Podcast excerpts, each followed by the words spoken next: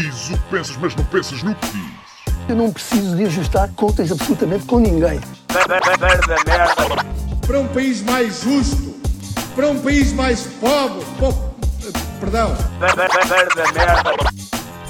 Deus existe dentro de nós. Quando as pessoas não acreditam em Deus, não, Deus existe dentro de nós. ser exigente, não sermos piegas, ser exigente, não sermos piegas, Mãe, olha, tu sabes fazer ténis. Ela fez quatro, mas não sabe fazer ténis. Não sabe fazer ténis. ténis. Ai, que informação dramática. Sem Barbas na Língua, um podcast de Guilherme Duarte e Hugo Gonçalves. Ora então, sejam muito bem-vindos a mais um podcast Sem Barbas na Língua. Aqui estamos, mais uma vez, Versão especial Fim do Mundo. Com o distanciamento social que é aconselhado por parte das autoridades, cada um na sua casa, eh, fazendo uso de, de maravilhosa nova tecnologia que é a videochamada. É verdade. Cá estamos, desta vez eh, decididos a evitar o tema que consome todas as nossas, eh, todos os nossos recanos cerebrais e, e- e minutos do dia. Ah, verdade. não é? Também para tentarmos de alguma forma sermos o escape, a droga, a heroína, eh, A janela para o mundo. a janela para o mundo onde não há ninguém. Não é um mau mundo, não é um mau Não. mundo. E, e como tal, hoje tentaremos eh, fugir ao assunto que nos domina. Não sei se queres fazer só um pequeno, algum apontamento de algum, alguma hum, constatação brilhante que tenhas feito nestes últimos dias. Não tenho tido brilhantes constatações, por acaso. Tá- estou- Isso é um roupão? Isto é um roupão, isto é pijama. Obviamente. Ah, ok. Obviamente. Ia- Ia-me vestir Para- para gravar um podcast. Sim. Era o que faltava. Não. Eu- mas estou com calça de fato de treino. de pijama. Mas eh, não, pá, não tenho assim nenhuma constatação. Está um bocadinho tudo igual, não é? Eh, desde que gravámos o, o podcast especial para patronos, foi na sexta-feira, portanto. Não, ainda não acabou o mundo. A un- a única- mas, Eu eu tenho, a única impressão que eu tenho, e isto obviamente é a partir da minha cabeça, não é uma avaliação geral da população, é que a primeira semana de quarentena foi, uma gen, foi um género de Stranger Things da série, que é pá, um bocado de cagufa das pessoas e tal, mas tudo muito juvenil e animado. Ou seja, no, o Stranger Things não se pode dizer que é uma série pesada, apesar de ter um monstro e tal. É assim uma coisa que, que puxa sempre um bocadinho à infância e à, adolescência, não é? Esta segunda semana, ah, eu acho que se fosse uma série, era o Sete Palmos de Terra, ah, porque já não é tão fantástica. A realidade já é uma realidade mais dura das relações, e tal como acontecia no Sete Palmos de Terra, em que um, a convivência de uma família numa casa que também era uma agência funerária, portanto a morte está sempre presente, traz ao de cima pá, as paranoias, os segredos, as patologias mentais, as falhas de cada um dos membros da família e depois morrem todos no fim. e eu acho que acho que claramente aliás, eu acho que se há uma imagem que define esta segunda semana é, sabes quando tu vais num avião e não sei se isso já te aconteceu e há uma primeira há uma primeira vaga de uh, turbulência mas que não é muito grave. Então as pessoas fazem aquele risinho para o lado nervoso, mas tipo, isto, isto não é nada, isto é só. Mas há ali uma certa. uma tensão. uma tensão. hum, pá, inconsciente que começa a propagar-se por todas as pessoas. E eu acho que esta, esta segunda semana é um bocado isso. Não tanto, se calhar, pelo medo de que as pessoas vão morrer ou que vão ficar doentes, mas com a ansiedade do que aí vem depois, não é? Sim. Sim, acima de tudo acho que é isso. É o, o a incerteza, a tal É. incerteza e de muita gente se calhar começar agora a perceber que isto ainda vai durar muito, não é? Sim. Isto ainda será até não- vai ser eh, estas medidas não vão aliviar assim tão depressa. Esta segunda semana em casa será a segunda se calhar de seis ou sete, ou- vamos ver, não é? É, portanto, ainda, hum, Sabes- ainda a precisão vai no adro. Claro. Eu, eu- eu tinha um artigo no New York Times muito interessante sobre duas amigas muito velhinhas que eram bebés quando houve a, a gripe a, a chamada gripe espanhola que curiosamente nós falámos dela no outro dia ela é espanhola porque parece que foram os jornais espanhóis os primeiros a falar mas surgiu Sim. eh, nos Estados Unidos Ah, pois, isso não sei onde é que surgiu, mas sim. no, num episódio do Outsider no último ou no penúltimo eh, a Holly, a negra sim. diz isso diz que surgiu no Arkansas Vê lá, que engraçado Ah, ok. Ahm, Pois mas eu é- sabia que não, foram. Acho que uh, a imprensa espanhola era a mais livre e então foi a primeira hum, a falar do assunto. a, a dar a notícia que aquilo era uma pandemia grave ao mundo e então ficou conhecida como a gripe espanhola. Uh, já a gripe suína da H1N1 foi, na, foi no México, Estados Unidos, foi ali. Não, portanto, nem sempre é na China. Nem sempre é na China. Gripe suína, inspirada, eh, teve o seu nome por causa de Jair Bolsonaro e Trump, que ainda não eram presidentes, mas já na altura, não é? Foi um profeta. Não, mas estava-te a dizer, que, desculpa, que essas duas, duas senhoras muito velhinhas eram crianças quando houve a, a gripe espanhola, sobreviveram à Grande Depressão, não é? Eh, que atingiu todo o mundo, não é? A Grande Depressão começou em 29, à Segunda Guerra Mundial, ao Holocausto, não é? Ainda estão vivas. E então dava-te uma perspectiva de que Uh, pá, é normal uma geração atravessar por um ou dois períodos, ou três até, de, uh, de grande dificuldade em que é preciso resiliência. E, e, e se, se é verdade que isso me deu perspectiva, ou seja, pá, tu vês aquelas mulheres e o que é que passaram, portanto relativizas, não é? Nós hoje temos muito mais conforto. Eu estava a pensar, não sei se isso faz sentido, que é, se, se tu estás num cenário de guerra, não é? Uh, pá, estás numa cidade como Londres ou Berlim, um, a tu, as tuas prioridades são a sobrevivência, não é? Sobreviver aos bombardeamentos, arranjar comida. Portanto, eh, na pirâmide de maltos, tu estás a satisfazer, estás ocupado exclusivamente com a sobrevivência. E não sei se isso, apesar de ser muito mais duro, não sei se estar em casa como nós estamos, sem desafios tamanhos, porque aqui a tua luta, provavelmente para a maioria das pessoas, é contra o, contra o aborrecimento e contra o empobrecimento, obviamente também, mas não sei se ah, esta, esta, este nosso desafio de, de manter a saúde mental, não, não estou a dizer que é mais difícil. ah, mas é mais estranho de que lidar se tiveres que sair para a rua e ir à procura de comida para a tua família, percebes? Ou se tiveres que acordar à meia da noite. Sim, é um desafio apático. Sim, exatamente. E que, e que, como é apático, não nos eh, motiva a cumpri-lo. Ou parece mais difícil. Exatamente. Não, porque não tem um fim. Sim. O outro, sair à rua para ir eh, roubar arroz ao supermercado, fazer um motim para roubar eh, Cerelac para o filho. Denunciar eh, o- Tem um fim muito. Muito específico, não é? E, um, e uma adrenalina que te faz andar, não é? Sim. O, a apatia faz-te ficar assim meio amorfo e, e é mais difícil, se calhar, mais difícil arranjar motivação, não mais difícil o objetivo, o desafio em si, mas a motivação, sim, acho que concordo. Eu, eu tenho. eh, pá, o meu, o meu problema agora. Uh, houve um dia ou outro assim mais, mais difíceis, pá, nada de extraordinário, mas eu estou a escrever um, um, um livro, não é? E da mesma maneira que a escrita é uma espécie de uma âncora que me permite ter uma atividade além de pá, tento meditar, tento fazer desporto, cozinhar, todas essas atividades com as quais eu posso controlar e que produzem alguma coisa. Mas o livro é uma faca de dois legumes, como diria o Jesus, que é, por um lado, pá, sinto-me ancorado e estou a fazer uma coisa. Uh, por outro lado, e isso já falei com outros escritores e parece que é comum, um, pá, parece profundamente irrelevante um, aquilo que estás a fazer porque parece que a ficção não tem a força que hoje em dia um, a realidade tem. Por exemplo, há um, Sim. há um, há um subenredo em que há um ex-combatente do ultramar que quer construir um jardim.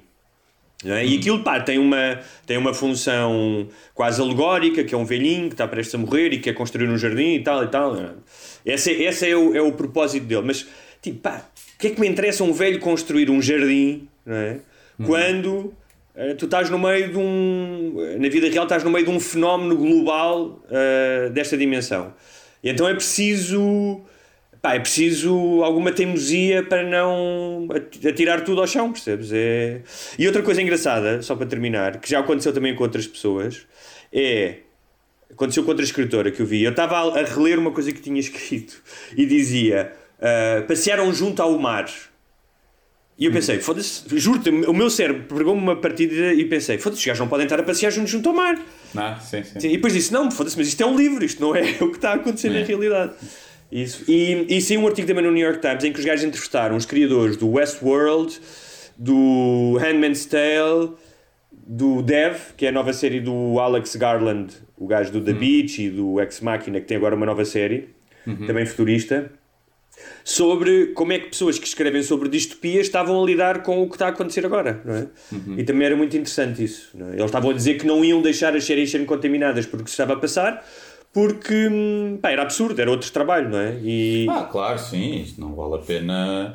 Isto pode mudar algumas coisas, mas no fundo, daqui a uns anos, as coisas. Eu tive, tive a ler um artigo, também só para terminarmos esta Sim. temática, no The Atlantic. Sim. Um artigo pá, que tem sido dos mais lidos, aquilo é de dia 25. Pá, é uma cena bem da grande, bem da extensa sobre, sobre o impacto. Como, eh, o título é Como é que isto vai acabar? sim, eu tenho, tenho isso guardado para ler, sim. E as, faz ali várias reflexões. O gajo inventa o termo que é o Generation C, que é o pessoal que nasceu, que que vai, vai não é nasceu, mas que, que vem depois da- desta pandemia Sim. ter passado. Ou seja, que não vão ter noção do que é que isto foi. É? Ok. Eh, tal como os Generation Z não têm noção do, do que é que era viver sem internet e Ok. sem telefone. Eh, e então, que para eles vai ser como para nós é a gripe, em que muitos de nós nem sequer tomam a vacina Sim. Porque sem termos a noção que devastou milhares ou milhões de pessoas. E depois fala das coisas económicas, consequências, e está tá interessante. Não é propriamente. Acho que é o artigo mais realista, tendo em conta os especialistas todos. Ele cita alguns e entrevistou bastante.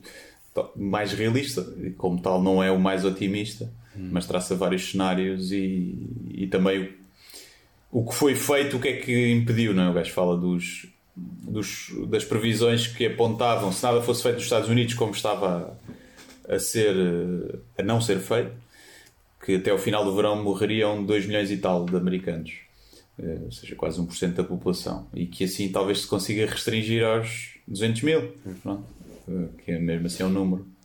Para os Estados Unidos, eles já morrem da gripe da influenza normal, pá, não, não acho que não chega aos 100 mil, mas anda ali nos 60 mil, acho eu. Portanto, se isto só matar o dobro da gripe normal, não é nada mal. Sim. Não é nada mal. Mas depois fala das consequências todas da pandemia de doença mental, que vai ser, da- dos suicídios que já houve na crise nos Estados Unidos. Está, está interessante. É, se, se não estiverem muito deprimidos, leiam. Se tiverem, não vale a pena. Bom, dito isto. Mas dito isto, e já uma vez que falaste da geração C, não é? Ahm, podemos começar por aquela sugestão do nosso ouvinte que tu me mandaste. Ahm, Sim, ouvinte esse que é o meu ex-chefe, portanto, está aqui, há aqui uma cunha, né? Há aqui uma cunha, eh, mas que é patrono. pronto. Claro, até porque eh, com o que vem aí e quando os comediantes forem dispensáveis e tu entras na ruína e precisares de ser engenheiro informático outra vez, eh, ele vai-te dar trabalho. É, sim, esperemos que a informática se mantenha mais tempo do que, do que além de que se sobreviva à comédia. Sim. Se for o caso disso. E porque ele hum, gostava que nós abordássemos um tema que já de certa maneira já falámos, que é a questão de nenhum de nós hum, ter filhos, pelo menos que nós saibamos, não é? Sim. Por isso é que nós ainda não fizemos o teste ah, O ADN. o é? ADN. Aliás, disso, eh, nós temos já há algum tempo que estamos para fazer um programa, talvez para a semana, mas também com isto. Isto meteu-se o corona em um gajo, não é? Que é o da, sobre a genealogia, porque o Luís, que é um ouvinte, fez-nos o nosso, a nossa árvore genealógica, até se encontrou connosco e temos isso ainda pendente, mas em breve haveremos de falar sobre isso, não é? Sobre... Sim, que tem uma. Ele trabalha, é o trabalho dele, não é? Que tem o. Como é que é? A minha família, não é? A minha família, eu vou ver aqui Epá, online. posso estar enganado. Mas pronto, tem esse. É o trabalho dele, é um trabalho de investigação interessante e ele eh, amavelmente eh, começou-nos a fazer a nossa Sim. e pá, tem sido algumas descobertas interessantes e é um trabalho muito moroso mas já, já descobrimos algumas coisas engraçadas E Ah, não consigo aqui encontrar. A minha família será este?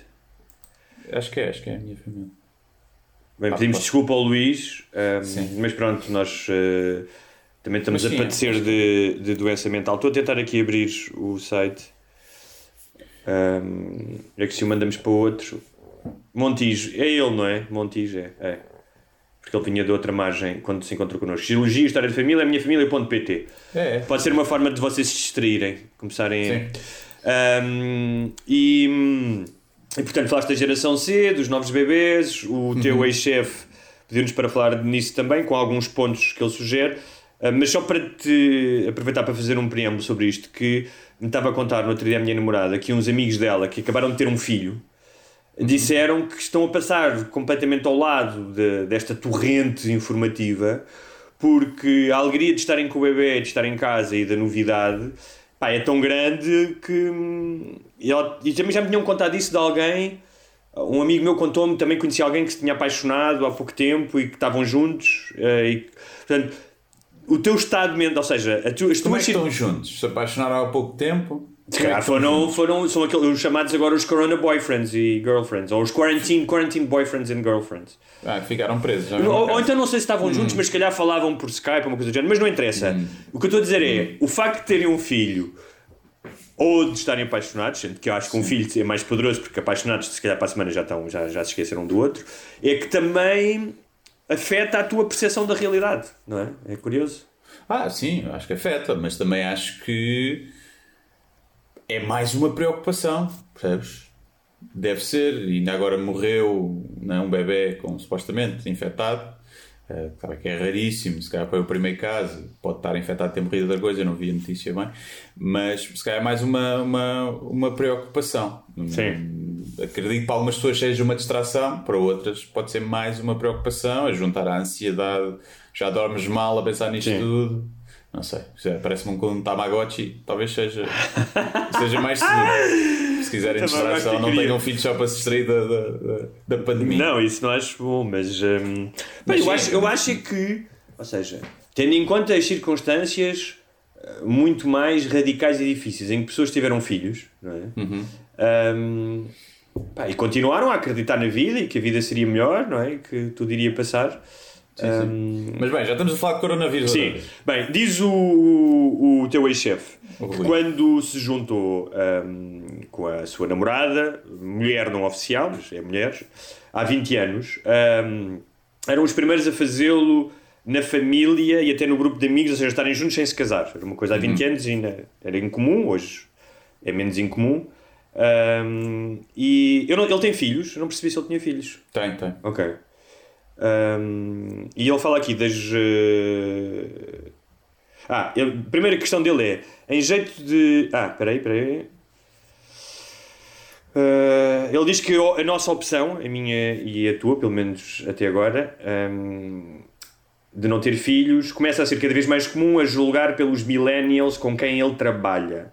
Sim. E a primeira Ah, isto porque tinha começado, quando eu na altura dizia que não queria ter Hum. filhos, que a primeira sensação dele foi pensar: ah, isso vai mudar, Sim. não é que muita gente diz. E que hoje em dia ele se calhar começou a refletir e a achar que se calhar há mesmo uma geração que não vai ter, que não vai ter filhos. né? Um, exatamente. E que. uh, bem, eu em relação a isso, eu acho que. um, eu percebo essas circunstâncias, ou seja, uh, seja por questões económicas. Um, que as pessoas querem ter menos filhos, especialmente a seguir à crise, não é? Passaram a ter menos filhos, um, seja por questões de estilo de vida, não é?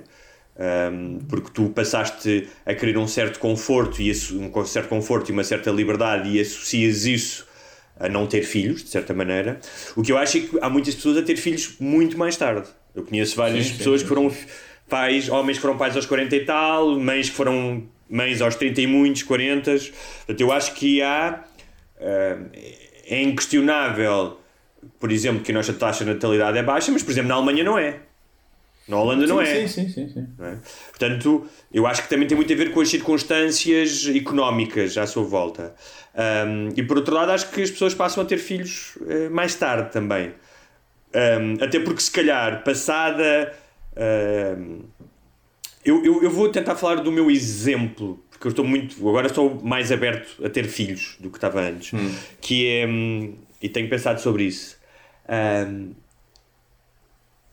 pá, passada uma fase de de intensa descoberta, de viagem, de, de fazer todas as coisas que eu queria fazer e que associava a um certo estilo de vida de fruição e de independência, um, aconteceu-me um bocadinho o que aconteceu de certa maneira com as drogas, que é, ok, já andei em todos estes estas diversões do parque, não é? andei no carrossel, uhum. andei na, na, na, montanha russa, andei no turbolino, tudo isso, e portanto hum, pá, é, preciso, é preciso instaurar novas, uh, novas diversões no parque, porque senão vou estar sempre a fazer a mesma coisa e não há crescimento, não há novidade, percebes? Uhum. Um, e uh, entre as muitas razões que eu poderia vir a ter filhos, eu acho que essa era, ok, há um grau da existência que eu não preciso dele para viver, ou seja, eu acho que poderia viver até ao fim da minha vida sem ter filhos, no entanto, é uma nova porta que se abre.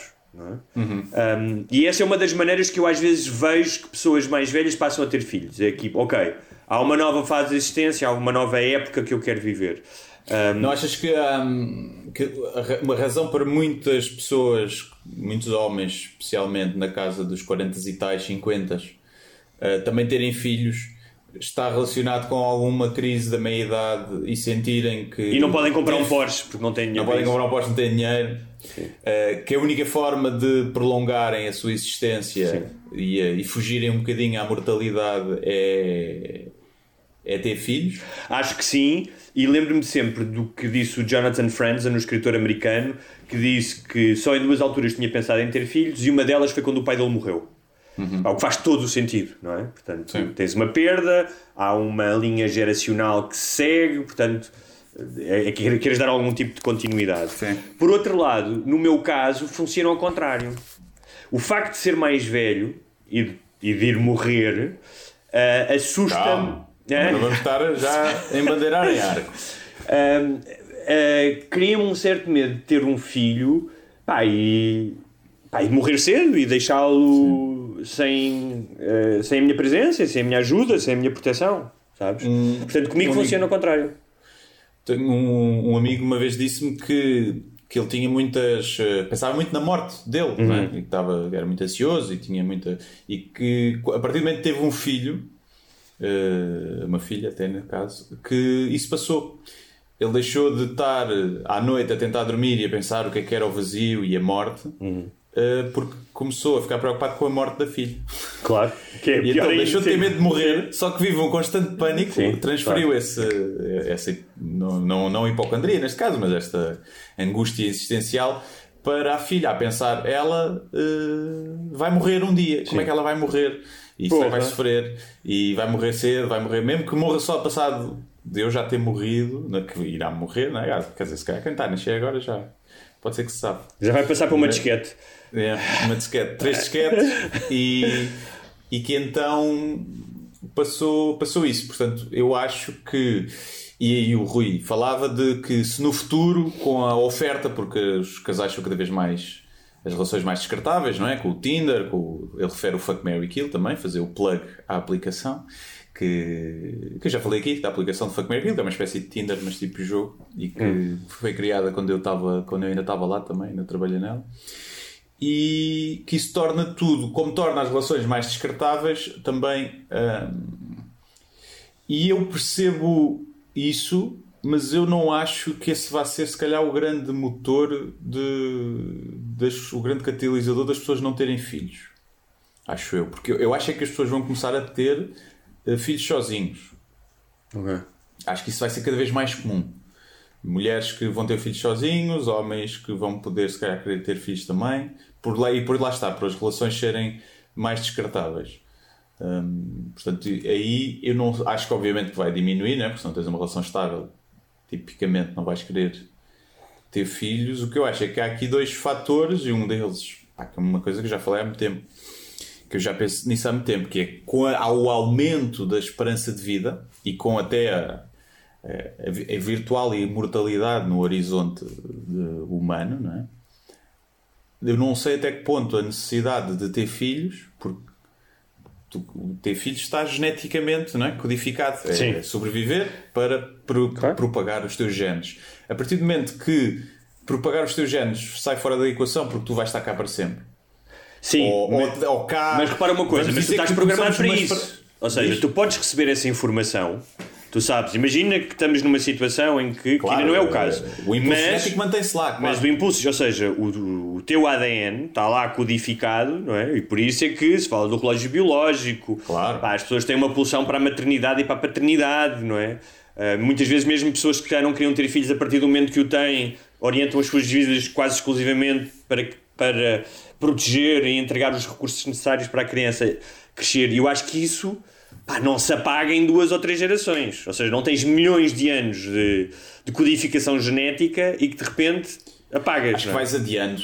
Acho que vais adiando, porque tu agora, imagina, tu agora já estás a pensar nisso, não é? Em ter filhos. Sim. Isso é, imagina que agora eh, inventavam uma, além da vacina da, da Covid, inventavam um, um dos, dos efeitos secundários da vacina da Covid era viveres até aos 500 anos. Sim. Tu pensavas, espera lá, não vou ter filhos já, se calhar. Se calhar esperavas, vou esperar mais 50 anos para ver. e eu acho que vai passar por aí. Não há de ser tão radical, não é? Esse aumento assim, de repente, eh, pelo menos para já. E, e eu acho que isso vai, as pessoas vão aumentando e vão adiando. E eu não sei até que ponto não é a percepção da tua mortalidade que te impele muito em, em teres filhos. Eu acho que também é outro, eu percebo isso, não é? Acho que é isso, acho que é claramente o teu código genético, que é uma tirania muito maior do que nós achamos, não é? Há uma série de comportamentos que nós temos e que são definidos, são definidos à partida pelo software que nos foi instalado, não é? Sim, às vezes o gajo esquecemos não tira a tempo porque Não, é não. genética, Não, não, é? tipo, é a própria- genes. A própria atração, ou seja, tu te sentires atraído. Não, não percebi o que é que disseste, desculpa. Uma pessoa não tira a tempo, não é? Não tirar tempo como assim? Não, não faz o coito interrompido. Ah, é? não pessoa tirar até a quer tempo. fazer, Ok, mas ok. não tira a tempo porque Sim. é os genes. Ok. Foi, foi demasiado fortes os genes que querem que tu, Tu, tu propagues. Ahm, agora perdi-me o que é que eu ia dizer. Ta, ta, ta, ta. É a atração. Ah, que a própria atração, não é? isso está mais do que estudado, tem muito a ver com uma espécie de amor químico e não um amor romântico idealizado na nossa cabeça, que é tu cheiras as hormonas daquela pessoa e sentes tesão por aquela pessoa, não é? É. Os feromónios. Os feromónios, que é o teu, o- que é eh, os dois corpos a comunicarem, olha, o meu sis- sistema imunitário é assim, é diferente do teu, logo as possibilidades de- da nossa cria ser mais resistente às doenças, eh, as possibilidades são maiores. Mas eh, eu acho que não, não podemos descurar esse facto. Um, e, e- e na questão evolutiva, há, há- há- ou seja, de teres filhos, porque ele, fala, ele fala aqui de.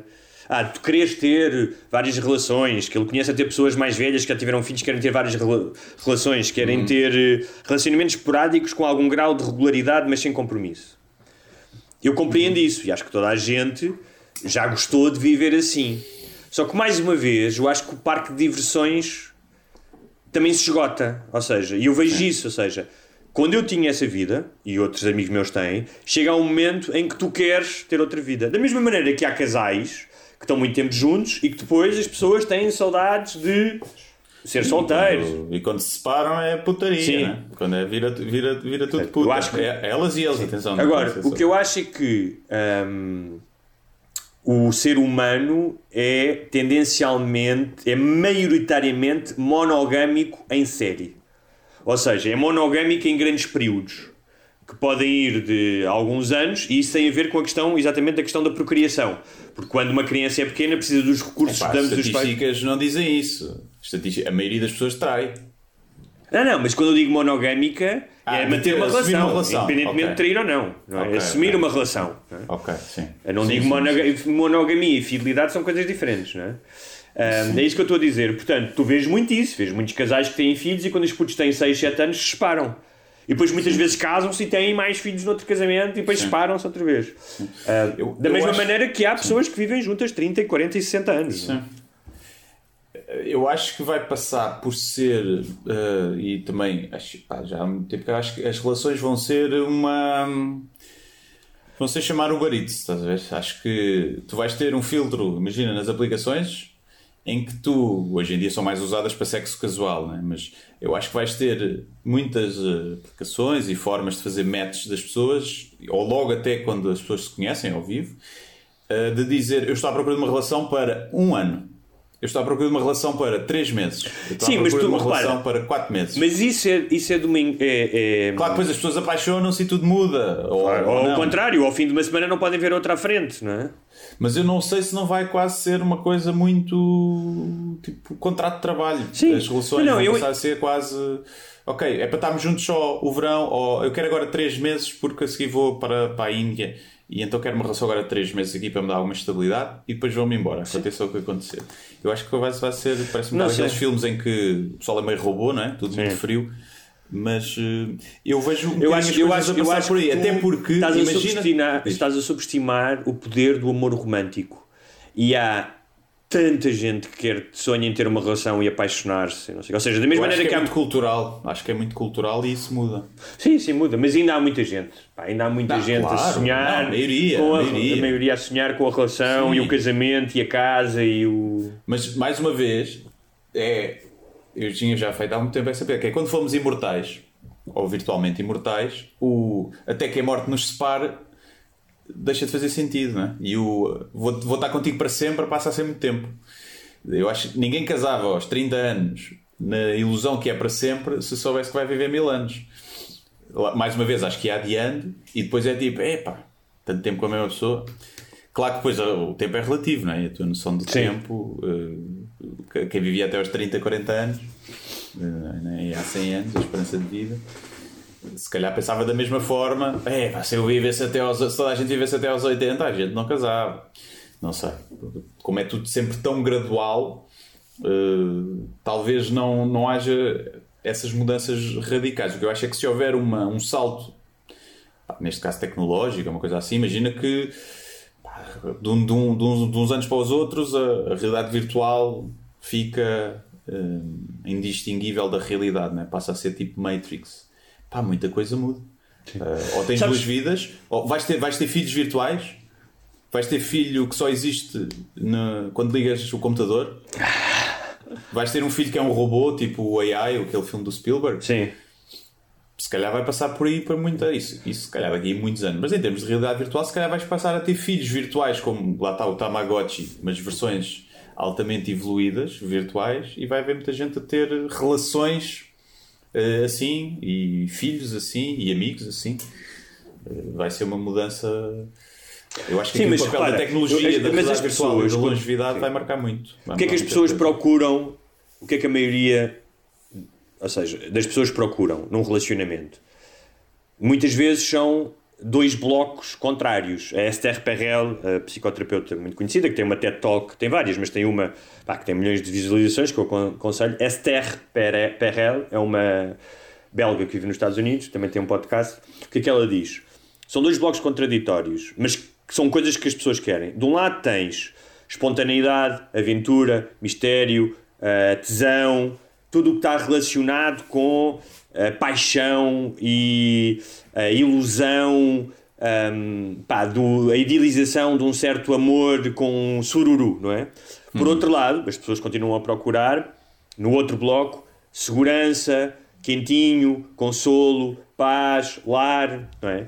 E é isso que muitas vezes é difícil de conjugar num casamento, não é? Numa relação a longo mais ainda, como diz ela, quando nós vivemos muito mais tempo, não é? Portanto, o- as relações teriam tendencialmente uh, ter- teriam tendência para durar mais tempo, não é? Uh, e temos muito mais apelos exteriores, não é? Uh, e, com- e temos menos constrições, não é? Não te casas e tens que ficar casado, não é? Uh, e portanto isso torna difícil hoje as, as relações- torna difícil as relações de longa duração. Mas dito isto, e existindo estes dois blocos, pá, as pessoas sempre procuram estas duas coisas, mas é inquestionável que o ser humano procura um tipo de intimidade e de proteção e de uh, conexão que só é possível em relações de longa duração. Claro, eu não estou a dizer que elas são melhores, mas eu vejo várias pessoas e eu próprio senti isso quando andava, quando era salta-pocinhas, não é? Um, pá, que tinha coisas muito, muito fixes, mas muitas vezes havia também um vazio. Ou seja, há, há coisas que não podem ser preenchidas se tu tiveres apenas relacionamentos de curta duração. Tu não consegues ter uma intimidade e um entendimento com essa pessoa e não consegues Sim, construir coisas com, essa, com essas pessoas se não houver um tempo para o fazer. Sim, eu não sei se as pessoas eh, eh, precisam de ir buscar isso eh, à relação amorosa ou se podem ir buscar isso. Ou seja, eu acho que se imagina que havia uma liber- liberalização sexual, uma, liberdade, uma libertação sexual em que eh, fazer sexo eh, era como ir ao ginásio, fazer uma massagem, não era traição. Eu acho que a esmagadora maioria dos casais de longa duração Uhum. provavelmente eh, não é separava-se, mas era todos iriam eh, procurar fazer sexo com outros e a relação, Então, mas talvez a aí tua a relação rela- amorosa passa a ser uma amizade, uma amiga do sexo oposto ou do mesmo sexo, a tua com quem tu gostas de estar, mas que vives eh, juntos. E havia muitas relações que se separariam, porque há muita gente que só está junto quase para ter, se- para conseguir ter sexo regular e tem medo da selvageria que é, que é o, o solteirismo. Pois, pá, isto para mim é difícil de relacionar porque, apesar de não ser propriamente nem o Brad Pitt nem o John Holmes, que o John Holmes que deve ter dormido com milhares de mulheres, não é? Que é um ator porno dos anos 80, ah, e ter passado os meus tempos de seca, como toda a gente, não é? Há sempre períodos piores. Epá, eu nunca senti que precisava ter uma relação para ter sexo. Portanto, Ah, mas eu conheci muita Pronto, gente que eu não. Então conheço isso para mim- que teve, imagina, relações de 5 anos, depois acabou, tiveram 2, 3 anos sem nada. ok. E é assim, uma- quando um gajo, antes de um gajo começar a fazer, né, aguenta-se. Um gajo aguenta até aos 16, 17 sem fazer sexo. Sim. Mas depois de começar a fazer, epá, eu 3 anos já tinha ido às putas, é o que eu tenho a dizer. Sim, 3 anos, sim. 3 anos, não, tinhas que tinha. Tinha recorrido, ou então baixava os padrões de tal forma Claro, claro. que tudo o que era fim de festa na discoteca, Sim. Né, com, Como acendem as luzes. Como chegou, eh, isto é horrível, mas uma vez um, um amigo meu brasileiro, no, no, quando eu vivia em Nova Iorque, e trabalhávamos no mesmo restaurante, e depois normalmente íamos a uma discoteca à frente, que era uma discoteca de universitárias. E pá, e que aquilo era, era o Mad Max, salve-se quem puder, não é? Tipo, e uma, eu lembro de uma vez entrarmos lá e ele olhou para mim com um ar pá, quase de general, prestes a invadir um, um império, e disse: Hugo, está vendo isso? Isso é só lixo. Vamos reciclar. e, e, e sim, se, nesses, nesses ambientes de, de maluqueira. Pronto. Pois, portanto, eu não, eu não, não sei. Eu, tu estavas a falar desses dois pontos. Sim. E antes de dizer, já estava aqui a pensar o que é que as pessoas procuravam numa relação, quase de forma assim mais abstrata, e eu acho que é um bocado isso que é. Procuram um conflito. Foda-se, tu tens uma visão horrível sobre as Não, não, conflito com aquilo até que, que eles fazem. Imagina, se tu és um bocado uh, de ficar por casa e não sei o quê, tu queres conflito, queres alguém que te estimule uh, assim. Ah, ok, ok. Portanto, queres, queres que haja conflito na tua vida, não queres a monotonia. Queres instigação, sim, sim. sim. E queres a validação. Não é? Queres que, que as pessoas digam sim, senhor, tu tens razão e és, és muito fixe. E as pessoas, Mas repara, eu acho que és mais coisas. isso Eu acho pessoa, que- não é? O- Repara, eu, eu acho. Desculpa, perdi-te agora. Deixei-te ouvir. Não estás a ouvir? Ah, agora sim. Ah. Ahm, mas eu acho que pá, as pessoas procuram várias coisas nas relações. Eu acho que. E há muitas pessoas que estão nas relações a procurar coisas equivocadas, que acham que são boas para elas e não são, não é? Sim. sim. Ahm, tu, Também- utiliza- tu utilizaste a palavra conflito e realmente há pessoas que querem conflito numa relação. Sim, não, estou a dizer, quando eu digo conflito, Eu não percebi, estou eu a dizer percebi, drama. eu percebi, eu percebi. Mas há Apesar de pessoas haver muita gente sim. que quer drama, Quer não é? Que é eu conheço muita gente quando a relação, relações boas não querem. Sim, mas há um, de relações em que mas a assim, apanhar. Eu concebo uma relação, não apenas aquilo que eu posso retirar, e claro que é óbvio, mas também daquilo que eu posso dar. Ou seja, Claro, sim, sim. a- a- para mim uma relação existe muito para tu cuidares do outro. Ou seja, para tu seres feliz com a felicidade do outro, para tu veres o outro feliz e não apenas uma Mas isso é relação. uma forma de. não será uma forma claro de que é, validação claro que é. de tu te sentires bem. Claro que sim, claro que sim. Não, não, não recuso isso. Ahm, no entanto, epá, eu não consigo conseguir uma relação em que o, o, o Jaime Nogueira Pinto, não é? que era casado com a Maria, a Maria José Nogueira Pinto, que ideologicamente é um homem que está nos antípodos daquilo que eu sou, não é? Ele é um bocado fácil. né? Sim. Ah, curiosamente foi um dos meus, se não o melhor professor que eu tive na faculdade. É? Uh, portanto, as pessoas realmente não são unidimensionais. Um, adorava as aulas do gajo. Hã? Se tu tivesse, imagina, aulas de estratégia militar, o Hitler seria dos melhores professores.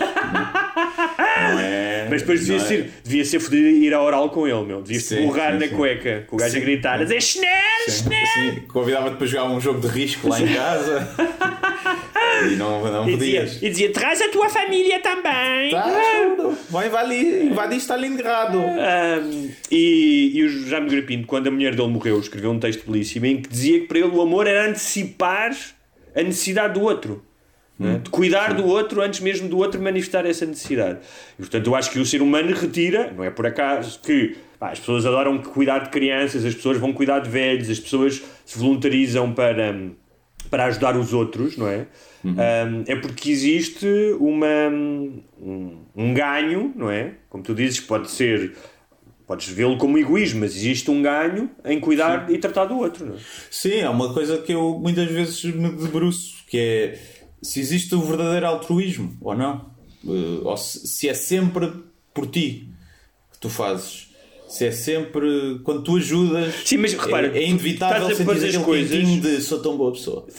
Mas repara, e uma, se uma não coisa. sei, uma vez mas as coisas podem existir concomitantemente, ou seja, tu Não, podes eu acho sentir. que não interessa. É daquelas Sim. que não interessa. Desde que ajudes, Sim. não interessa muito as razões pelas quais as fazes. Mesmo que sejam altamente egoístas. Se- imagina, vais fazer missão para a África, eh, fazer voluntariado a ajudar crianças necessitadas. E se só estás a fazer isso para teres um lugar no céu ou para te sentires bem contigo, não interessa. Não, não interessa muito. Eh, Mas interessa do ponto de vista sociológico, antropológico, mas não interessa muito do ponto de vista prático. Pá, desde que ajudes. Olha, o teu ex-chefe eh, coloca aqui uma questão interessante se é eh, estas pessoas que eh, não têm filhos não estão a substituir eh, a ausência de paternidade e ma- maternidade com animais domésticos. Sim, eu acho que sim. Acho que talvez sim. Eu, no meu caso, não sinto muito isso porque desde puto que era o meu maior Pois. sonho ter um cão. Uh, portanto, não é. uh, não tive cão por isso. Há E casais que mais, não têm- há- vão ter um cão para treinar. né, E há muitas filhos. pessoas que têm filhos e que têm com os, com os animais domésticos a mesma relação que tu tens ou que eu tenho com a minha, com a minha cadela, Sim. com as nossas cadelas. Agora, que se calhar eu projeto na relação que tenho com a minha cadela uh, uma re- relação ou algumas coisas que seria se eu tivesse um filho, não é? Pode ser, sim. Pode ser, se calhar uma relação mais de quase pai e filho do que de, de amigo ou de companheiro. Se calhar, tendo um filho, se calhar encaras mais o cão Mas, por exemplo, como um amigo do que como um filho. Não sei, estás a ver? Imagina, Claro. não. Ela, a minha, a minha, a minha dona, é um bocado a minha Sim, dona, a minha namorada sai de casa de manhã e abre a porta do quarto e ela salta para cima da cama e vai para baixo dos lençóis e aninha-se ao meu lado, não é? Sim. É uma coisa, se calhar, se tivesse um filho, se calhar quem vai é o filho, não é o cão, não é? Claro. Fazer isso. ou então vai o filho e o cão, sim. Ou então o cão mata o filho com Sim, ciúmes. sim. não é? Sim, mas por Mas, exemplo, sim, eu vejo é, uma objeção. eu, por Isso. exemplo, sou muito mais vulnerável à chantagem da minha cadela, não é? Daquelas caras. E, e provavelmente a humanizo muito mais, sabendo perfeitamente, ou seja, eu sou um gajo, eu não sou daquelas pessoas que dizem, ah, só lhes falta falar, não é? Ou seja, eu sei o que é que é um cão e sei o que é que é uma pessoa, não é? Eu não preciso, eu não confundo as duas coisas. E, no entanto, sou vulnerável a, a, a esse exercício de humanização, não é? Quando ela está com uma carinha triste, ou tenho medo que ela tenha frio, ou, é? e, um, e, e, e a minha namorada, que também é muito vulnerável, no entanto, eu acho que como ela não cresceu com a Amélia, não viu a Amélia em pequenina, não é só a conheceu quando a Amélia já tinha 5 anos, hum, é diferente, ou seja, em, em mim existe quase eh, o, o gajo que foi buscar a maternidade, não é? Mesmo que se fosse adotado. Então, hum, por exemplo, uma das cenas que acontece é ela tem uma cama e uh, numa, aqui no escritório do doutor tem um sofá e o suposto era ela ter a cama na sala e o sofá aqui, que já é. Muitos cães não têm um sofá só para eles. Sim. E eu, sempre que vou para a sala, levo, ou venho para cá, trago a cama e levo a cama porque acho que ela tem que ter a opção de escolher. Percebes? Não, pode cantar na cama, pode cantar no sofá. Então tem que ter a opção de escolher. E a minha namorada goza comigo por causa disso, não é? Dizer És, um, ela. és um liberal, és um liberal, ela que se regula, ela que regula o mercado das. Sim, mas eu também sou o. Estado, porque eu ofereço, estou a oferecer-lhe é, gratuitamente também és, o és o. Estado paizinho. Sou o Estado paizinho. Ahm, Não és é comunista, né? não obrigas a. Não, não obrigo, isso não, isso não obrigo. Não obrigo. Chega-te um bocadinho mais para o outro lado. Sim. E, hum, sim, mas eu compreendo que. Não precisa de ser tanto. Não- Eu não, ou seja, eu não acho que todas as pessoas têm cães estão a substituir eh, a falta de um filho. E aliás, acho que há pessoas, antigamente, não é? antes disto não existir, como eu disse, havia famílias, se calhar, com muitos filhos. Tenho a certeza que havia gajos, aquele tipo de gajo, eh, que calça a bota e entra em casa com a bota enlameada e manda a mulher cozinhar, que gostavam mais dos cães do que dos filhos. Ah, sim, sim, sim, sim. Não, eu acho que. Mas eu, mas eu vejo muita gente, acho eu, que tem filhos numa de testar a relação. Tem filhos que têm cães, numa de. Espera lá, antes de ter filhos, vamos ter cães para ver como é que nos damos. Eu vejo, vejo isso. E vejo muita gente que, se tivesse dinheiro, eh, se tivesse uma vida mais estável economicamente, tinha um filho, não tinha tido o cão. O cão é uma espécie de. É, sai mais barato. Sai mais barato e dura menos. É um bocado. Tu achas que as pessoas pensam nisso? Eu acho que sim, eu acho que sim. Acho- há muita gente, eu, eu brincava nisso no, meu- no meu espetáculo, a responsabilidade de ter um cão é grande, mas dura pouco, não é? Não, e mais, e mais. Se os cães durassem Eu 40 acho- anos, eu não sei se tinha. E mais, eu acho que as pessoas, muitas pessoas não sabem realmente o que é, que é a responsabilidade de ter um cão. Sim. Ou seja, minimizam Não, a é responsabilidade. verdade, sim, sim, sim. Ah, mas também, mas repara, mas dos filhos também.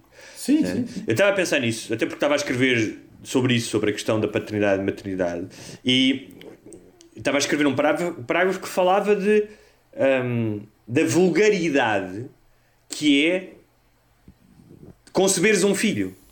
Ou seja, muitos filhos são concebidos em situações profundamente vulgares. no- Sem num- querer. sem querer, vulgares, ou seja, num banco de trás de um carro, eh, na praia, hum, ou seja, aquilo que os pais chamam um milagre, os pais e todos nós, o milagre da vida, uma vida a crescer dentro de ti, depois sai de ti e tudo isso, que é tido, eh, que é visto de uma forma grandiosa e extraordinária, mas teve normalmente teve um começo muito vulgar e ordinário, não é? Sim, sim, e muitas vezes não pretendido, ou seja, muitas vezes o que basta para teres um filho é meia garrafa de vodka, boa música numa discoteca e pronto, não é? E não tens preservativos em casa. Sim. E ela estava maqueada e parecia bonita. E, e já falámos, Oh, exatamente. oh, oh. Já falámos Então, aqui. E ela estava bêbada e ele pareceu-lhe bonito. Bonito. Já, E fala- é- já falámos aqui também disso. Há um amigo meu que tem essa teoria que diz: pessoas com vidas menos cheias, portanto, com poucos interesses além da relação e da paternidade, não é? Pessoas com vidas menos cheias veem muitas vezes em- na possibilidade de ter um filho o preenchimento de alguma coisa. Não é? Um- Eu acho que acima de tudo é, é isso. Os casos que eu conheço, não é o meu grupo de amigos, o meu grupo de amigos há dois que têm que foram pais, assim, pá, e um foi logo muito cedo e um foi, pá, era uma coisa que, que eles queriam mesmo. Nesse caso não, mas vejo muitas relações à volta, assim, periféricas, que não, não, não mas que, imagina, uma semana antes, pá, vamos acabar, na semana a seguir, ah, vamos ter um filho. Para ver. Pois, isso é um Mas bocado várias, Isso é um bocado várias. Várias. E muito de estar aborrecido e, e o o filho vai salvar esta, esta relação. Eh, e às vezes salva a relação no sentido em que deixa de haver relação, vivem para o filho e deixam de viver um para o outro. E como estão a viver para o filho, já não se. Já não têm que falar, Sim, né? sim. Já, já- já não se chateiam tanto, não, não falam um com o outro. Não convivem, convivem com o filho só. E então no início parece que até, até melhora a relação porque Não, até- até- te põe a prioridade noutro sítio. Claro, como exatamente. te desvia da pandemia, desvia-te da crise verdade. do casal. É verdade, é verdade. E, mas é só Não, e depois, e depois porque, porque valores mais altos se levantam, não é? Ou tu julgas que é, pá, o que é que me interessa agora? Não ter a melhor relação com a minha namorada, vamos, mas é os dois eh, unir esforços porque esta criança precisa de a nossa ajuda e precisa do nosso amor e precisa de nós que nós colaboremos, portanto vamos fazer isso e depois mais à frente logo se vê. Sim. Pronto, é isso, não sei. Temos alguma coisa a dizer sobre esse tema ou vamos a mais perguntas? Tens aí mais perguntas? Temos muitas. Ah, não Ah, viste? não vi. Ah, então. Não me mandaste, cabrão. Estão no Patreon. Está bem, mas devias-me ter dito que havia perguntas. Ah. Ah, mas vou, vou fazer, eh, vou fazer improv, open mic. Eu também não, não, não, não, não as li, portanto. Uh, Miguel Felipe diz: tema Steve Jobs. Pá, é um tema, se calhar fica para outra. Mas o que é que ele Podemos quer? O tema é só isso, Steve Jobs? É só isso. Podemos, se calhar, fazer um episódio sobre, imagina, Bill Gates, Steve Jobs, Elon Musk, os grandes inventores e não sei o quê. Ok. E podemos depois, se calhar, fazer assim, porque agora estar a falar só do Steve Jobs, epá, não tenho muito a dizer, a não ser que o gajo acho que era um otário. É o que diz. É o que diz. Bem, naquele filme escrito pelo uh, Aaron Sorkin, Hum. ele sai como um gajo brilhante, mas filho da puta, não é? Até com a própria filha. Ah, e que sofria daquela patologia, não sei se consta de- oficialmente das patologias identificadas ahm, pela psiquiatria ou psicoterapia, mas que era distorção da realidade, não é? Ou seja, é uma espécie de um antropocentrismo levado à quinta casa em que tu achas que, todo, que o mundo é exatamente como tu o vês e como tu o concebeste, não é? Sim. Ah, e não entendes aquilo que é que os bebés começam a ter aos 3 aos 4 anos, que é a teoria da mente, não é? Que é a noção de que existem outras pessoas e que essas pessoas têm outras têm uns sentimentos e emoções e que veem o mundo e que têm crenças, outras crenças, Era não? um, era um sociopata, né? basicamente. Curiosamente, o gajo era, não sei se sabes, mas ele era meio hippie. Até sempre foi Sim. meio hippie, não é? Foi para a Índia, tomou ácidos. ah, ele e o outro gajo, como é que ele chamava? Zov, Voznik, ou Zovn, o gajo que. Wozniak. Exatamente, que foi o gajo que realmente construiu o primeiro computador, não é? Que era o... Sim. O- Dizem que é o, o que fez mesmo, o Sim. que trabalhou. Portanto, o, o Steve Jobs era muito bom, era a criar conceitos, não é? Tipo, Sim. E a liderar equipas, supostamente. Sim, é esmifrar o. a tirar tudo da equipa, né? com as consequências às vezes negativas que isso tem, mas com as positivas. Quem Houve ia trabalhar para ele sabia que não era para. pá, para, para- para trabalhar 8 horas por dia, né? Para, tinha, que dar, tinha que dar mais. é? Havia um dos projetos dele, ele teve vários projetos, não é? Que foram um sucesso. O iMac, no primeiro de todos, acho eu. Posso estar enganado. Mas depois houve o, iPod, é? o iPhone, e nesses projetos normalmente eles trabalhavam em eh, uma- numa espécie de bolha fechada em relação ao resto da empresa, não é? Sim. E eu, num desses sítios, eles, eu lembro-me perfeitamente disto, porque uma vez escrevi um perfil sobre ele. Todos os dias içava uma bandeira de piratas no, onde os gajos estavam, não é? porque ele também tinha, tinha essa, essa coisa de ser antissistema e, é? e depois tornou-se tornou-se um símbolo da sociedade de massas, não é? Sim. Eu, depois eu, eu não, eu não sei até ao certo o que é que ele inventou mesmo. Porque já existiam computadores pessoais. O sistema de janelas que se fala que o Windows copiou ao Mac, eh, o Mac copiou à Xerox.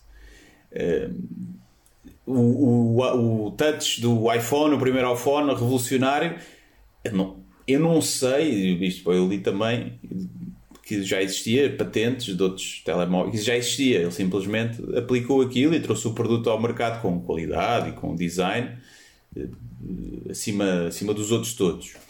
E, e teve um papel fundamental na di- disseminação de, disso. Agora, em termos de inventar, de ser um inventor, percebes? Não, Aliás, não sei não- até que ponto Sim. ele era um bom designer Mas de, o- de- mesmo de o- experiência, sim. provavelmente. Sim, mas conceitos, seja, ele inventou conceitos. seja, Mas não ele- o Elon Musk. Hã? Tá bem, mas Que ele conceitos aproveitou- é que ele inventou.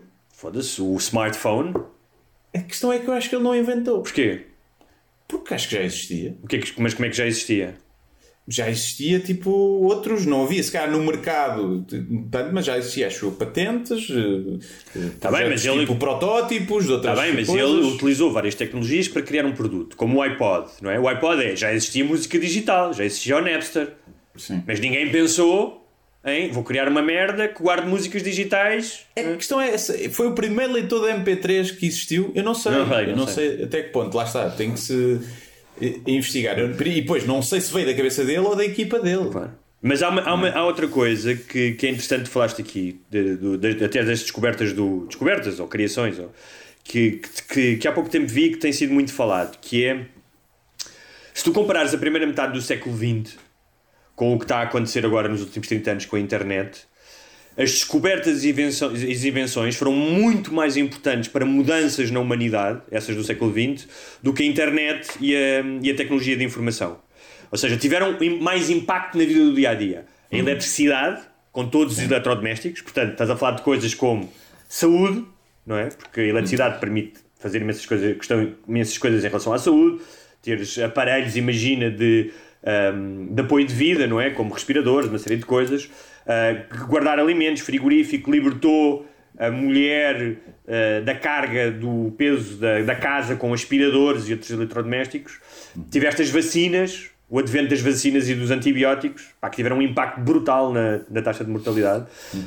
Um, o próprio o advento do carro, não é? Permitiu uh, a independência das famílias e que as pessoas já pudessem viver em sítios diferentes.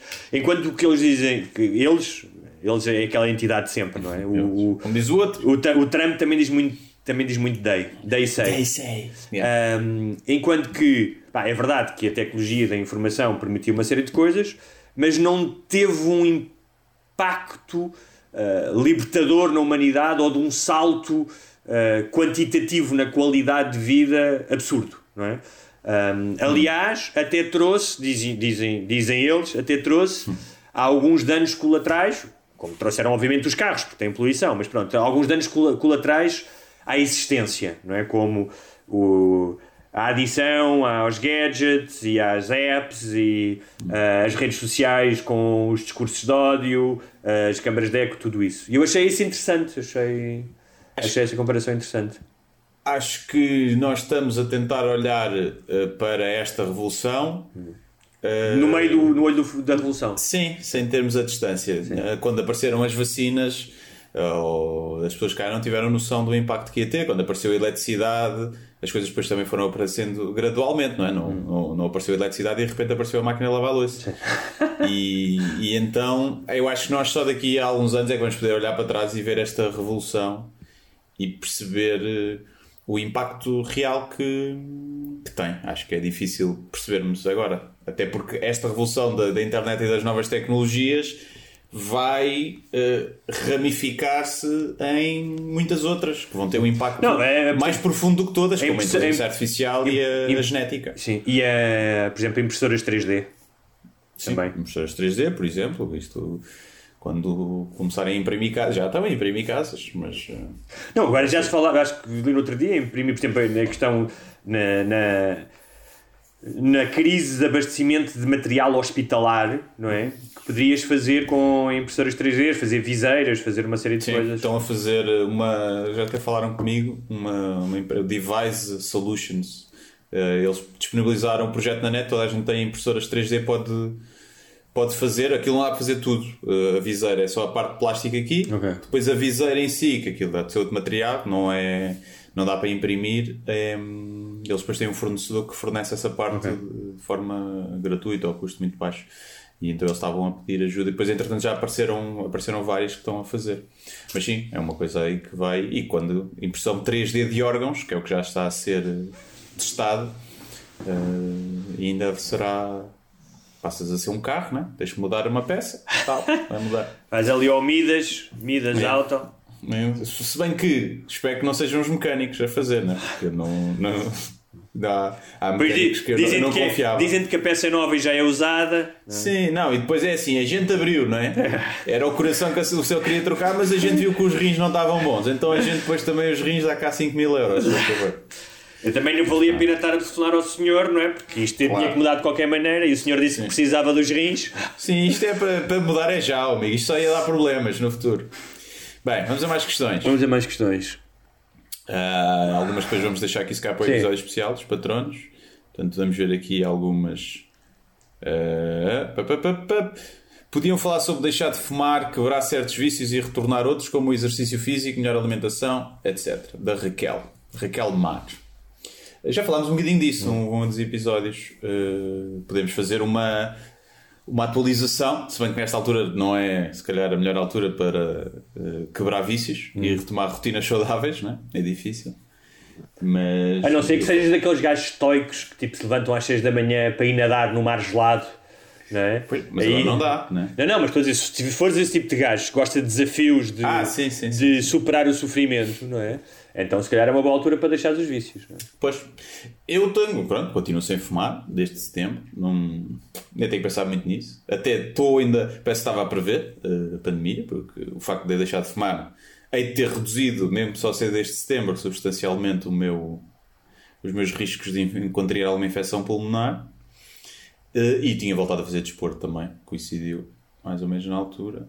Uh, mas pá, eu não, eu, não, eu não sou muito boa pessoa para aconselhar as pessoas a deixar de fumar, porque pá, deixei pronto. Deixei pronto, custa, custa, mas não é assim, não custa assim tanto. Não me custou assim tanto. Uh, pronto.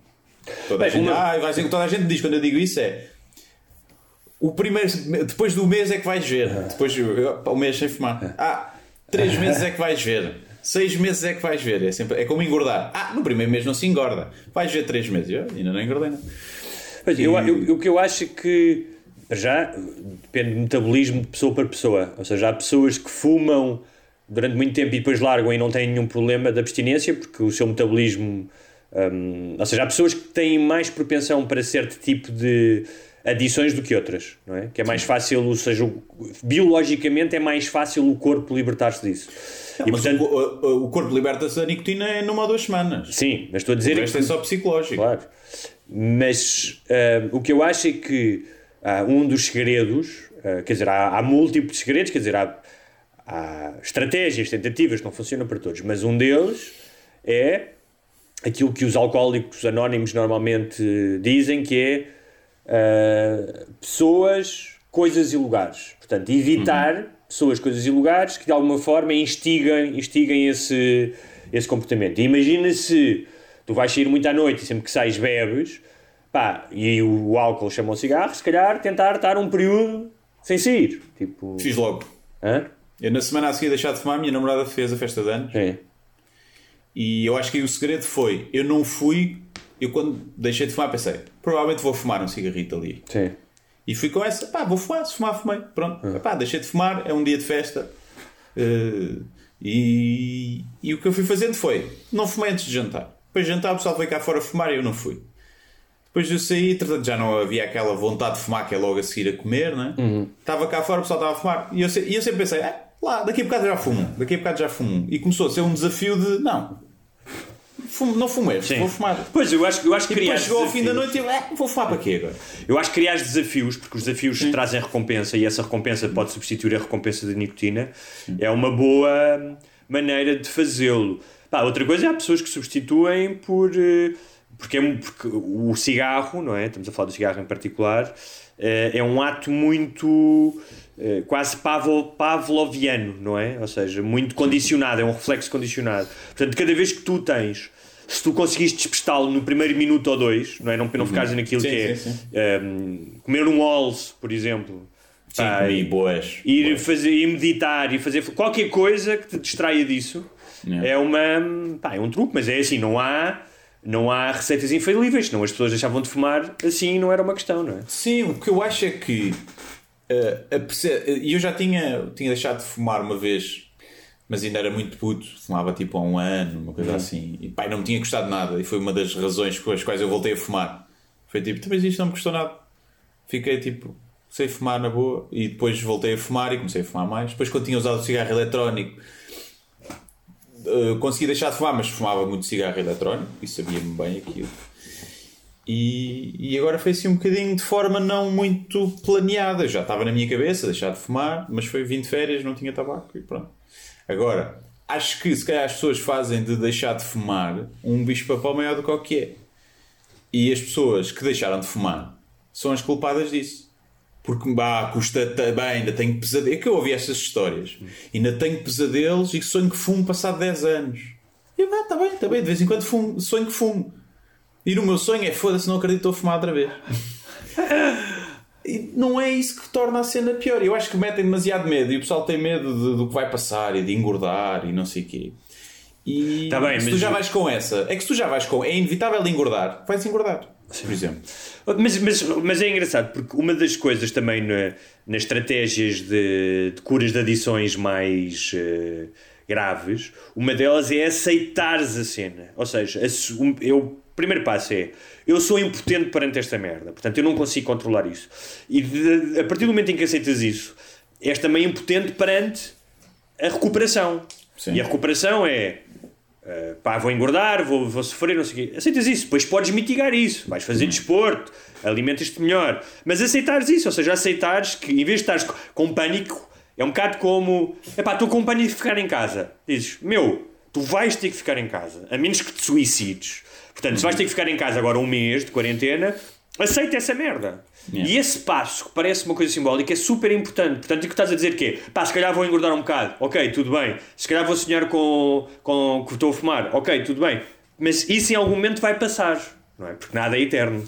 Sim, pá, e, e depois é- são coisas graduais. Eu, mas eu acordava sempre a pensar em fumar um cigarro quando acordava de manhã. Isso por acaso nunca me aconteceu. Tipo, fumar em jejum era uma coisa. Aliás, Não, fumar nunca de manhã. fumava em Ah. Normalmente. Mas acordava a pensar, "Ei, tomar um pequeno almoço e fumar um cigarrinho. Que engraçado. Fumar em jejum, só se eu estivesse a fazer jejum. De propósito, tipo 16 horas ou assim. Ah, quando, quando naquela altura em que foste para o convento e que. Sim, sim, em que tive abstive-me de todos os prazeres, menos do, do tabaco. Eh, mas, eh, mas acordava e durante muito tempo, quando deixei de fumar, nas primeiras. Ainda agora acontece algumas vezes, mas é cada vez mais raro.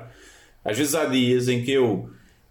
Se calhar não há dias que eu não me lembro de, de, de um cigarro, mas já não me lembro com. Ai, apetecia mesmo. Já é mais raro. E às vezes é chegar à noite e eu. Olha, hoje nem pensei em fumar. Já muitas vezes. Eu que acaba. Estou a pensar, né? Quando Certo. penso isso, estou a pensar, mas. E então acho que é. Agora, é fumar, né? Outros eu nunca tive outros vícios. Portanto, não nunca fui viciado noutras coisas. Portanto, só em gajes. Mas isso é um, mas isso é um vício que não, não é para perder, né? O gajo gosta de agora vai quê? Vai virar para um leque para perder o vício das gajas. É isso. Mas, portanto, nunca tive outros vícios. Epá, não é? Álcool sempre foi meio so- so- socialmente. Outras drogas. Pá, houve uma altura que eu fumava muita ganza e senti que me estava a fazer mal e deixei por causa disso. Já não muitos anos. Portanto, sim, mas não, não sinto que seja, não, fosse, não era um vício, era algo que eu sentia que estava a fazer muitas vezes e que me estava a fazer mal. Tanto que eu deixei também do nada. Não O que eu um acho vício. que é assim, se a tua vida é uma Como merda. tabaco era, eu sentia necessidade de fumar tabaco. Se a tua vida é uma merda, se tu não gostas do teu emprego, se estás eh, pós-divórcio, eh, pá, é muito mais difícil tu largares essas muletas, não há dúvida. Um, e, e o George Carlin fala disso numa entrevista que deu há muitos, muitos anos, quando ele era vivo, eh, ao John Stewart, um, em que ele diz que só não morreu e largou as drogas nos anos 70, não é? Que ele diz que os anos 70 para ele são tipo assim uma espécie de nevoeiro uh, de pó de cocaína, um, porque ele tinha algo a que se agarrar. Para ele era muito importante. Ele diz: pá, pode ser a tua família, pode ser uh, o teu trabalho, no caso dele a comédia, mas, ou seja, é mais fácil. Não estou a dizer que, que, que é fácil, mas é menos Claro. difícil tu largares uma dependência quando tens alguma coisa pela qual vale a pena do que estás numa fase da vida em que estás completamente perdido. Claro, e às vezes é. O pessoal às vezes criticava sem abrigo ali a beber vinho. Eu, se fosse sem abrigo, estava sempre bêbado. Claro. Estava sempre bêbado. Pá, é a única forma, muitas vezes, primeiro mantens-te mais Sim. quentinho. E depois de.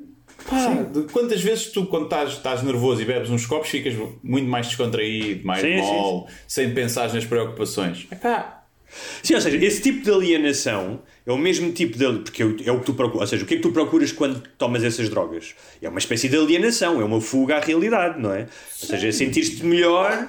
às vezes é um aumento da realidade. Imagina, tu vais tirar. Também é um aumento da Tu não reali- queres uma fuga da realidade, queres é ficar. Está bem. Queres que aquilo se mas torne é uma, mais eh, intenso. Claro, mas é uma fuga à realidade como ela é quando a tua percepção não está alterada. Não é? Uh, sim, sim, sim. Portanto, o que eu Não, acho- E é uma fuga à tua realidade, não àquele presente, Sim. mas uh, se calhar ao trabalho, ao dia da manhã. claro. E, e, por exemplo, o mecanismo é exatamente igual ao àquele mecanismo que é utilizado pelos meus vizinhos, aqui à minha esquerda, nesta janela, quando vão rezar às nove da noite em comunhão. Exatamente a mesma coisa. É um, é um, para eles é um escape. E é tudo uma ilusão, não é? É- Tu estás a ter a ilusão que a realidade está aumentada. mesmo. é? O álcool bate. bate. Mas olha que a religião também bate. Também Mas- bate. Também bate. Uh, bate, bate forte e feio. Não é? olha, Hum. olha, a- olha a malta que, que no Brasil e noutros países continua a organizar uh, eventos religiosos e vão todos para lá. Para lá se aquilo não vai bater depois com o corona. Vão bater é com os, com os costaços no hospital. Não posso ser o mais rápido. Não posso ser o mais rápido, é um atalho. É um ataque, é isso.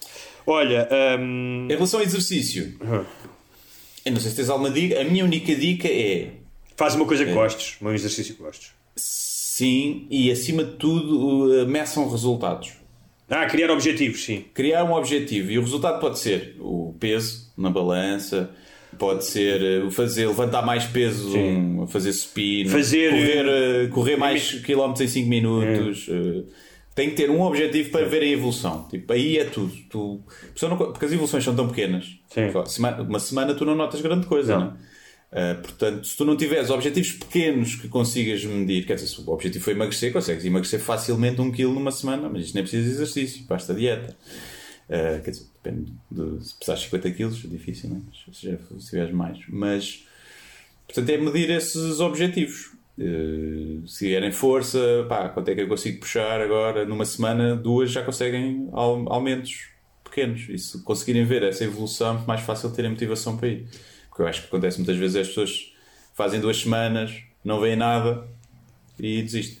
Portanto, fazer o tracking dessas pequenas. Tirem uma foto antes, antes de começarem a treinar. Todas as semanas tirem uma foto, vão ver que ao fim, se estiverem a treinar bem, a fazer dieta, seja para aumentar ou para diminuir massa, ao fim de duas semanas já vão ver alguma coisa. Veja. Veja. É isso. E isso faz logo diferença. E, e vejam-se numa luz, eh, não na luz da casa bem, que normalmente mata as sombras e não vê, não vê a evolução. Olha, hum... mais perguntas? Hum, não sei se fechávamos já, que já vamos numa hora Sim, e dez. uma hora e dez. É. E Passamos agora... para o episódio de patronos. Quem, sabe, quem quiser e nesta altura um, ainda não tiver empobrecido, com um euro por mês tem mais quatro episódios extra e uhum. um quilo de costeleta de porco. Uh, agora um leitão uh, sai a 25 cêntimos por cada programa, que normalmente tem entre 20 minutos e meia hora. Um, e aproveitar, quero aproveitar para agradecer aos nossos, não só aos patronos, aos ouvintes que se têm manifestado uh, bastante nestes últimos tempos um, e, e agradecer-lhes uh, os votos de apoio e de saúde uhum. que nos enviam. É verdade, é verdade. E para eles também, que se mantenham todos a salvo, em casa, se for caso disso. Se não for caso disso, um obrigado ainda maior porque significa que estão aí nos. Sim eh, com um trabalho essencial de, para dos, a sociedade. Das pessoas que recolhem o lixo, aos empregados de supermercado, dos médicos, aos uhum. camionistas uhum. e todos os outros que uhum. esquecemos. Merci beaucoup. É isso. Muito obrigado e pronto. Até já, patronos. Vamos ler perguntas. Portanto, isto, como as perguntas foram todas feitas exclusivamente por patronos, eh, quem fez a pergunta verá, eh, poderá ver a sua pergunta respondida. Sim. Ainda são bastantes, não sei se vamos conseguir fazer todas e algumas são mais densas. Uh, os outros, se quiserem, pronto, já sabem. Uh, patreon.com.br sem barbas na língua. Contribuam uh, se puderem e têm acesso a mais um episódio. O episódio que nós libertámos, aqueles 20, foi um one-time event, a não ser que venha um asteroide e a gente aí liberta todos. Sim. Uh, portanto, a partir de agora, já o episódio passado será, continuará a ser exclusivo para patronos. Mas demos esse miminho a toda a gente. E é isso. Até para a semana. Até para a semana.